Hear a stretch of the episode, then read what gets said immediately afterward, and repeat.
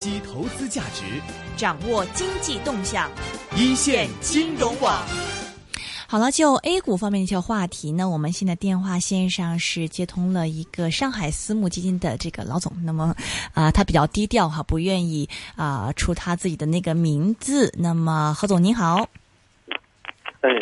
你好，啊、对于最近的一个 A 股方面一个情况，其实呢，香港这边比较关注的有这么一个话题，就是最近这个港元呢啊、持续是偏强。那么有一些媒体上的一些说法呢，是说有很多的这个海外资金其实是借到香港是去买这个 A 股的啊、ETF。那么我看到这边手头上那个数据呢，就是五月十六号到七月二号呢，纳入统计的十四只阿 Q 费基金净申购额是超过了六点四亿份，但是这个五月的上半月，那么包括南方 A 五十，然后安硕 A 五十这些挂挂钩 A 股 ETF 基金都是遭到大举的一个赎回啊，所以我想先跟您聊聊，就这方面，您觉得就是啊、是否最近有一些资金的流入 A 股市场呢？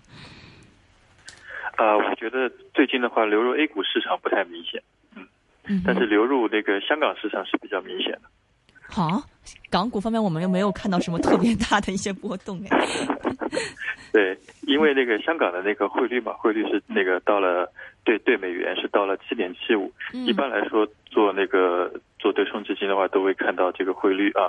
这个汇率的话，那个呃，香港金管局我看到前几天有个新闻，好像是说金管局出手，嗯然后做了一个两百多亿港元的，两百二十八亿好像是两百二十八亿港元的一个、一个一个交易啊。一般来讲的话，都是渣打、汇丰，然后中银国际这三个公司，呃，结束了这个汇兑兑换之后，或者是他们的额度满了之后，香港金管局才会出手的。嗯所以说的话，可以说明，呃，资金流入香港市场是非常的明显，至少是超过金管局这个两百二十几亿港币的这个。是所以我估计有三三百多亿会流入香港市场吧。嗯，但是香港香港港股方面好像也没有什么特别大的一个嗯这个嗯刺激作用嘛？您觉得是因为现在有其实有一些数据是说有一些这个资金买到就开始去买这个 A 股的 ETF，但是嗯，您认为是同时有很多人在估，所以说对于这个 A 股的影响也不是很大吗？还是怎么样呢？啊、我觉得，因为香港香港市场的话，其实反映的也是一个中国我们中国的一个就是基本面的一个经济发展的一个情况嘛。嗯，然后 A 股的话也是反映一个中国经济基本面发展的情况。嗯。我是看到呃，而且我是问其他朋友嘛，都问他们，反正流入香港是很明显的，但嗯。这不是从大陆市场流出去的资金流到香港，不是这样的，而是全球的资金流到香港市场。嗯那个这个资金比较明显，但是大陆资金的话，大陆的话，那个去去资金的流入的话，基本上还是以保险和公募基金为主。嗯嗯嗯，但觉得您您觉得说现在如果全球的这个资金，嗯，这个取态是不是有一些的这个转变呢？因为中港股市的估值还是低嘛，就如果时间再拖长一点，未来的话，您觉得会有可能有很多资金开始流到内地的股市吗？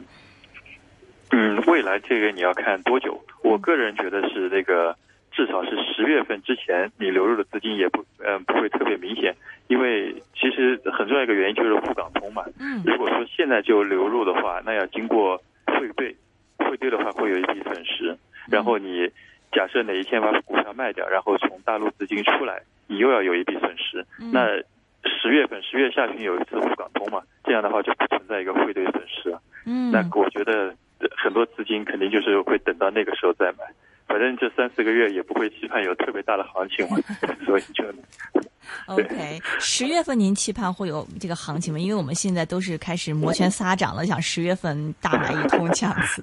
对。嗯呃，一般来说，十月份嘛，十月份肯定有行情，但动手早的肯定是在九月份就会开始反应了。嗯一般来说，现在对冲基金都是呃看空一些，因为就是 A A 股和 H 股都有的标的嘛，一般都会卖空一点 H 股，然后买入一点 A 股，嗯然后赌这个差价会结束。而且这个事情虽然发生很多年了，就是说这个差价已经存在很多年了，但是市场普遍预期会在沪港通这个附近啊嗯这个时间节点附近会结束这个特别大的差价。嗯有可能海螺水泥差百分之三十，嗯啊，这算百分之三十是个虚数啊。嗯那可能就是沪港通之后，可能就是差不多就会差百分之十左右，因为各个各地之间市场存在一个那个流动性的不一样，可能就会有个流动性的折溢价在里面。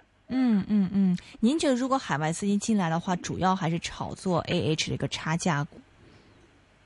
呃，我觉得要分两面看。嗯海外的对冲资金进来，如果他们比较了解中国市场的话，他们会去做，呃，就是差价。一方面是做差价，另一方面会去买一些，呃，A 股大陆或者是香港公司比较优质的公司。嗯那如果只是海外的那些公募基金或者是大大学那种基金进来，那他们只会做单项，他们只会去买一些比较好的股票。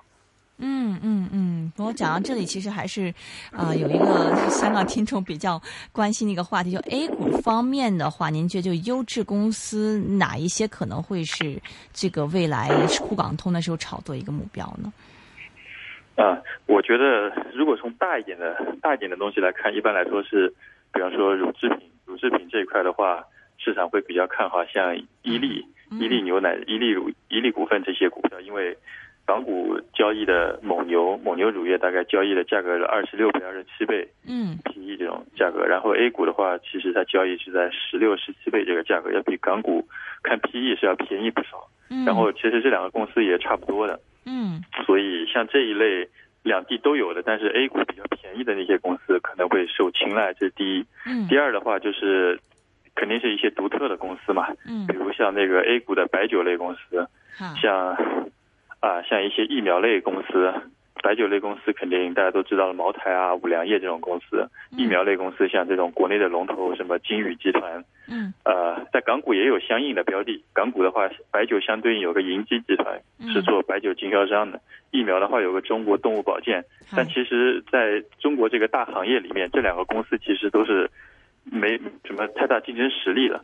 嗯行业的龙头像贵州茅台和金宇集团都只是在大陆 A 股上交易的，所以我觉得这一类股票，如果海外的基金或者是投资人研究的细的话，肯定就能发掘，而且肯定会选择这些 A 股的股票，而不去选择香港的那几个股票。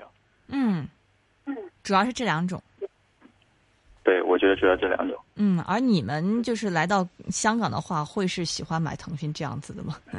可以以此那我们本身就有腾讯，我们可以做 A 股，也可以做港股，也可以做海外、啊美国其他的都能做。OK，呃，那么我们现这个现在讲回 A 股嘛，因为六七月份的时候，这个、嗯、A 股的这个嗯新股又开始上市嘛。我记得上次是五月底的时候跟您做访问，您当时也是说六七月发 IPO 的大盘向下空间不大嘛。那么事实上的确是这 A 股基本上呃虽然没有往上很多，但是那个大盘往也没怎么往下嘛。后面这个后市您怎么看呢？我持续持一样的观点，嗯因为第一就是经验看的话，只要有 IPO 出来，A 股向下的空间就很小。嗯一方面是属于 A 股经常会提前反应，一旦有 IPO，然后只要有 IPO 这个信息，然后市场就会跌个一两个月，嗯之后的话，这个市场就止跌了。等到 IPO 出来之后，市场就见底了，这是第一。嗯第二的话，呃，一般来说出 IPO 的时候，像一些汇金公司啊，像一些保险公司都会有受到证监会的那种要求或者财政部的要求，他们会做平，对，会托市做平稳资金嗯啊。这两，而且第三方面的话，可能就是针对现阶段吧。现阶段的话，我们看一些宏观经济的一些研究，然后包括自己的一些研究，我们觉得政策政策是见底了。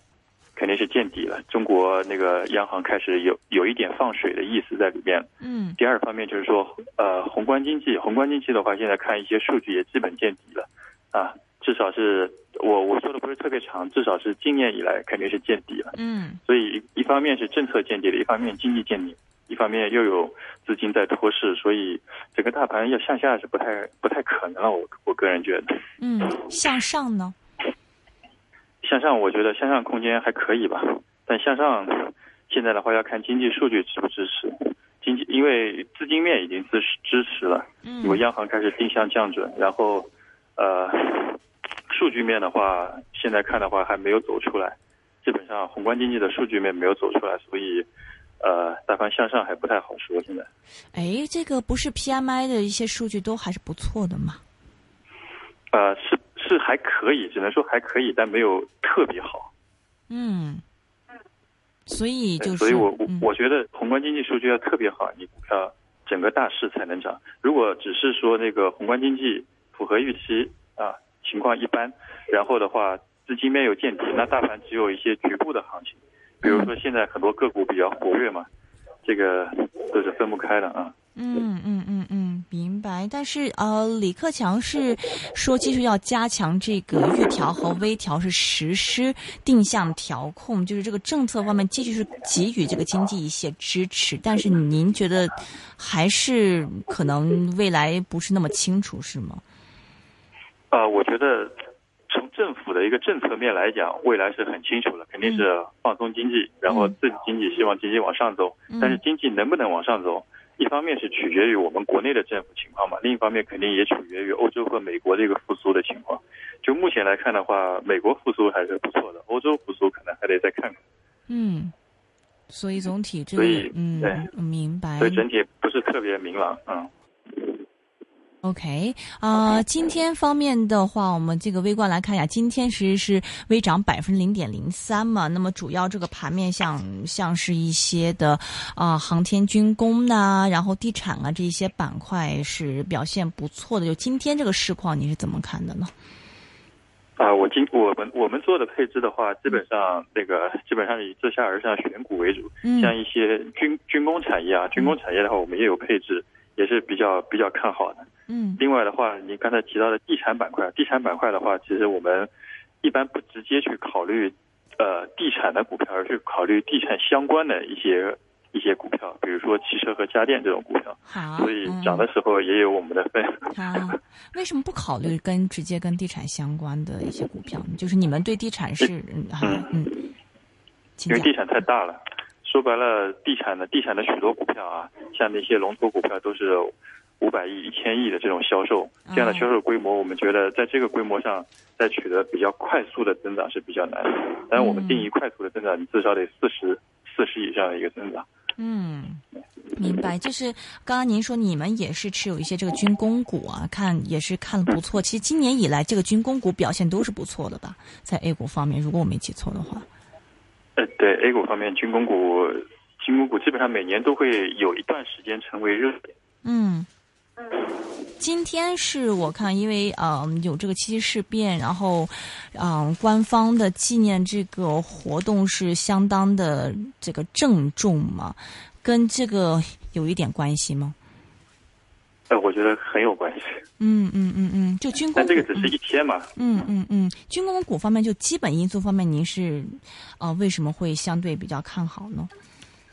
嗯，基本面因素的话，也逃不出一些比较大的话题啊。就是我们中国的话，那个军备，军备的话，现在拨备是比较，就是拨款是比较大的。然后的话，基本上是要希望像那个日本、像韩国他们的军备实力去看齐啊。当然，口号上是向美国看齐，但其实向美国看齐不太现实。是不太现实 对，差很大的。然后，嗯。然后现在的话，从去年开始，其实海外的话跟我们关系还是都是比较紧张的。嗯，所以的话，这一块这一块的话，那个呃，就是拨备之后，拨备之后的话，那个我们就是用到下面去的那个百分比肯定是比较大的，不会像以前拨了可能一十块钱，然后用到下面可能就三块钱、四块钱这种。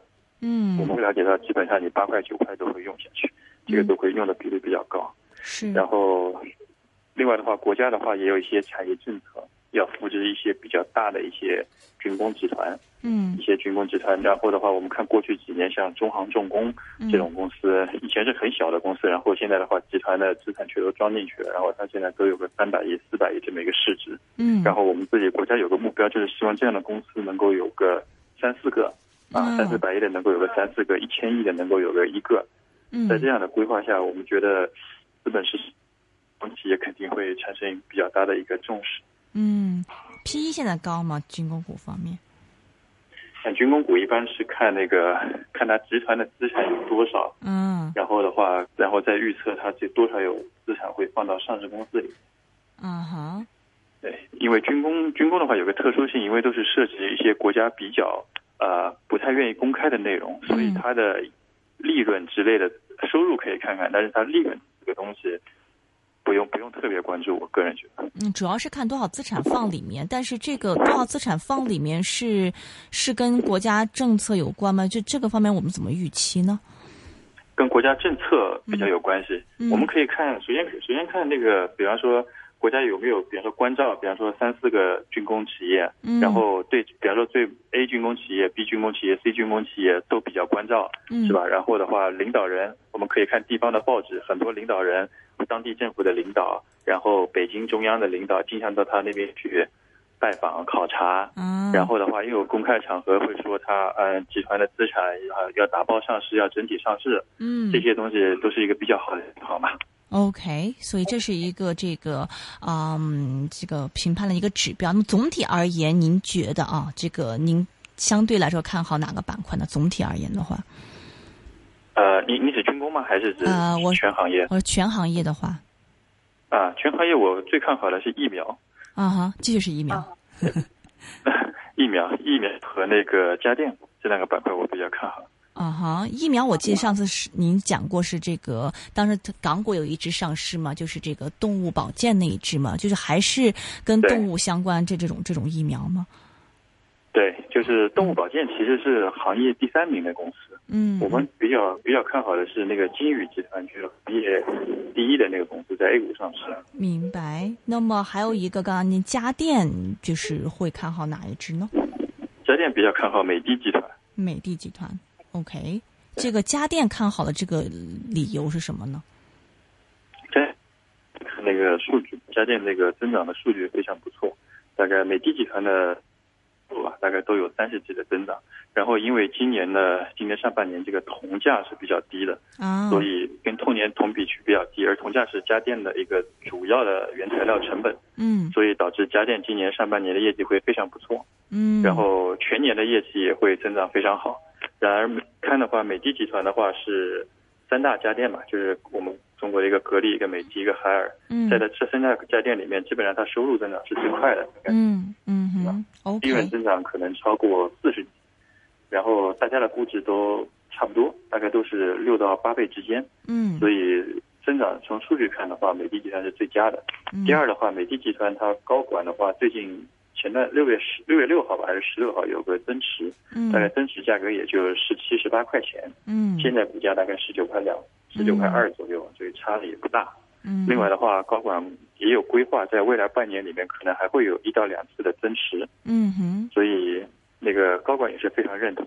明白，OK。那么总体而言呢，这个何总是继续啊看好这个疫苗，那么还有看好这个家电的一个行业。另外呢，他刚才也是跟我们讲一讲怎么样去判断一个军工股到底啊未来一个增长一个情况是怎么样子的。非常感谢你，何总。好，谢谢，谢谢。我们再联系，拜拜。好，拜拜。